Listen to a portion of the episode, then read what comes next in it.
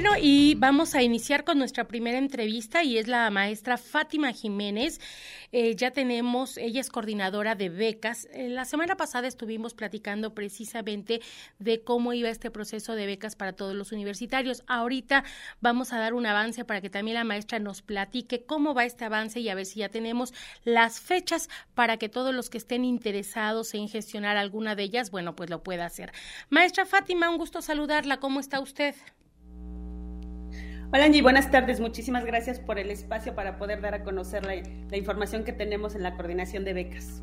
Al contrario, maestra, muchísimas gracias a usted porque siempre es un tema que a todos eh, literal nos interesa, todos estamos pendientes de las fechas, de toda la, variedad de, becas que ustedes manejan.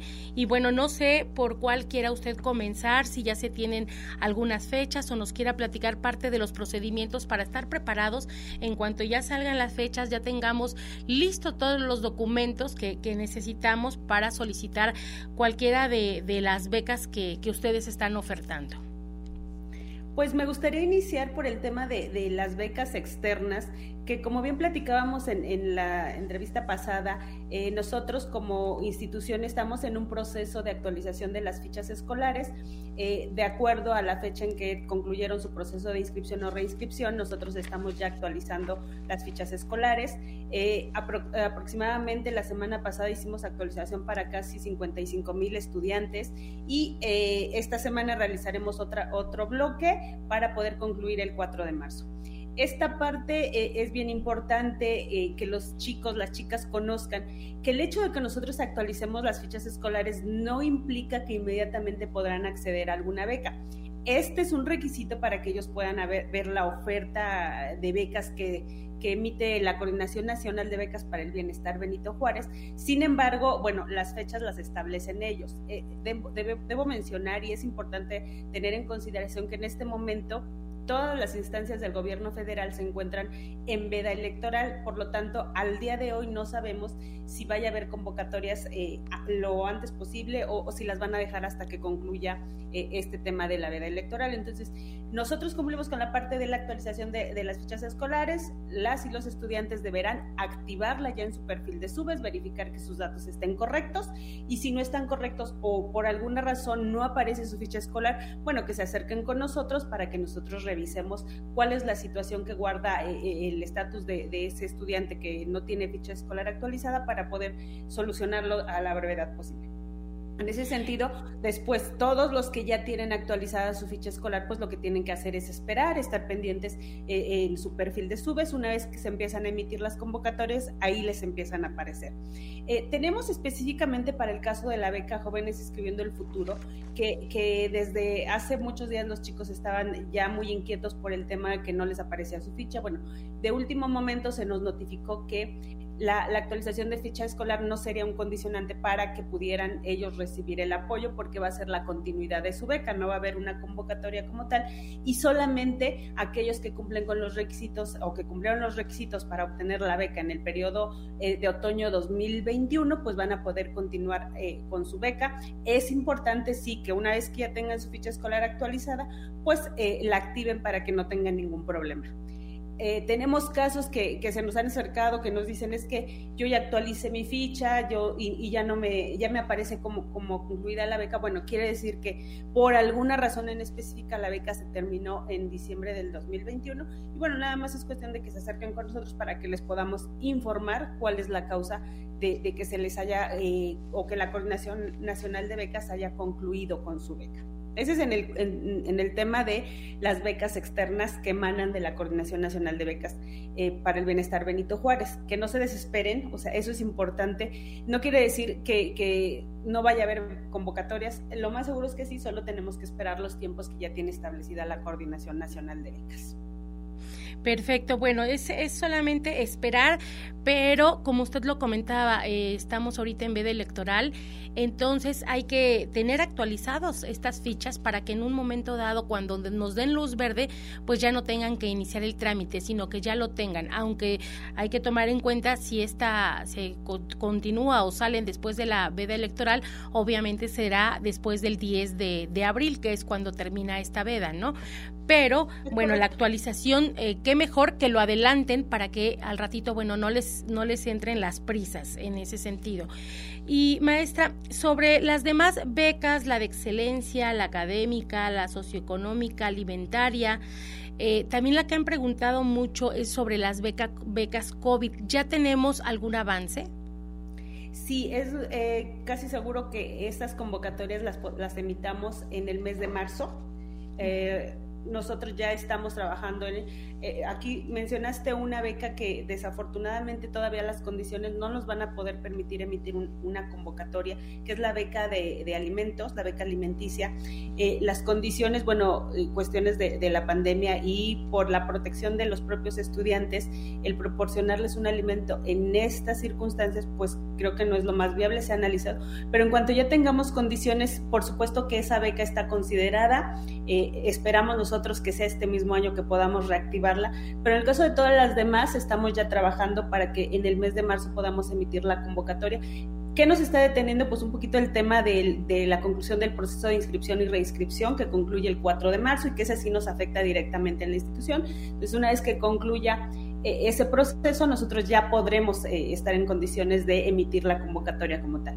Eh, emitiremos las, la convocatoria de becas institucionales, la beca de participación social por el COVID, por supuesto. La, la, rectora, la doctora Lilia Cedillo, nos ha dado indicaciones precisas de que esa beca va a continuar, porque bueno, las condiciones de nuestros estudiantes todavía ameritan que, se emita esa convocatoria y que si bien se, da a raíz de la pandemia, pues nosotros eh, continuaremos dando ese apoyo, aunque las eh, circunstancias ya estén mejorando, pero bueno, no hay que bajar la guardia y nosotros continuaremos con ese apoyo. También estaremos ¿a través de qué medio es donde ustedes van a difundir las convocatorias? Pues a través de nuestros, eh, nuestros medios oficiales, redes sociales, pero también a través de los medios oficiales de la institución, las redes sociales de la Benemérita Universidad Autónoma de Puebla, nuestra página electrónica que es www.becas.wap.mx nuestras redes sociales en el Facebook, también Becas WAP, y eh, algo importante a través de nuestros responsables de becas, que son eh, un canal de comunicación súper importante en las unidades académicas, independientemente de todos los medios oficiales, tenemos un enlace en cada unidad académica que siempre nos está apoyando con la difusión a través de los tutores, a través de los docentes, en los grupos eh, de estudiantes, también se encargan de difundir todos estos apoyos para que ningún estudiante se quede sin la información necesaria y pueda participar. Una vez que salgan estas convocatorias, ¿qué tiempo va a tener que van a tener los estudiantes para eh, reunir los requisitos que, están solicitando y eh, meter la solicitud, valga la expresión? Generalmente tenemos un buen lapso de tiempo, aproximadamente son dos semanas, diez días más o menos, que es lo que dejamos abierto el registro, o sea, tiempo suficiente. Además, recordemos que el trámite de una beca institucional ya es muy sencillo, ya no les requerimos tanta documentación y que todos los trámites se hacen en línea. Eh, hay un registro, tenemos una plataforma que se llama Sistema de Registro de Becas Web. En esa plataforma, un estudiante eh, ingresa, dependiendo de la modalidad de beca que le interese o para la cual cubre los requisitos, puede hacer su registro y dependiendo de eso tendrá que agregar uno o dos documentos, dependiendo de la modalidad de beca que elija este, realiza su solicitud, nosotros hacemos una revisión de esa solicitud, verificamos que se cumplan con los requisitos de la convocatoria y hacemos una validación. Eh, el estudiante deben verificar el estatus en nuestra misma plataforma, ahí les indicamos cuando el trámite ya está correcto o cuando tienen alguna observación para que puedan tener la posibilidad de corregir esa, eh, eh, algún dato que esté incompleto, algún documento que esté que esté mal. Por ejemplo, eh, algo que nos ocurre mucho el tema de la identificación, que es el, eh, generalmente el único documento que les pedimos como tal, y a veces se equivocan de archivo, a veces no se ve la identificación clara. Entonces, esos son los detalles que pudieran tener como observación en sus expedientes. Pero fuera de eso, revisan su estatus si está correcto, ya nada más tendrán que esperar a que se emitan los resultados. Este año, ¿cuántas becas se van a otorgar, maestra? No sé si ya se tenga más o menos el número. No tenemos el dato porque además eh, les debo recordar que la asignación de becas se hace conforme al número de solicitudes que tengamos, dependiendo de las modalidades de beca. Una vez que nosotros tenemos ya el total de solicitudes, es cuando ya podemos verificar cuántas, eh, cuántas becas eh, podemos otorgar. Porque también es Adelante, Pero Es importante que, sepan que también dependemos de un presupuesto, eh, de cuántos alumnos, con cuántos alumnos cuenta cada programa de estudio. Todos esos factores intervienen para poder asignar una beca. Perfecto. Entonces, lo próximo, maestra, que estén pendientes de las redes oficiales de la, de la BUAP, obviamente también de becas BUAP, para que en el mes de marzo ya empezarán a, salir cada una de las convocatorias para cualquier beca de que ellos quieran solicitar. Y por el otro lado, que bueno, también estén pendientes y que hagan de una vez la actualización de fichas escolares para las becas externas, eh, a fin de que en el momento que ya den luz verdes, pues ellos ya tengan todos sus documentos y ya solamente sea presentarlos cuando eh, pues indiquen, ¿no? Todo, todo depende de, de, la veda, ¿no? Así es, es correcto. Y bueno, otra parte importante que les quería aprovechar para comentar es el tema de las becas Benito Juárez para educación media superior. En esa parte, eh, normalmente nosotros también cada semestre eh, realizamos una actualización de la información en una plataforma y lo hacemos en el mes de febrero. En esta ocasión se nos ha dado la indicación de que no vamos a hacer esa actualización, dado eh, que también son becas con recursos federales, también se encuentran en, veda electoral. Entonces, todos aquellos chicos que obtuvieron la beca en el mes de, septiembre, eh, que ya recibieron un primer pago, bueno, van a continuar con la beca hasta el mes de abril más o menos, que termine la beca. Vamos a hacer una actualización. Pero aquí tenemos un grupo importante de estudiantes que aún no, están no, no ha podido realizar el cobro de su beca, estamos hablando de los alumnos de nuevo ingreso a, la preparatoria, es decir, los que están en primer año, que por alguna circunstancia no han podido eh, cobrar la beca.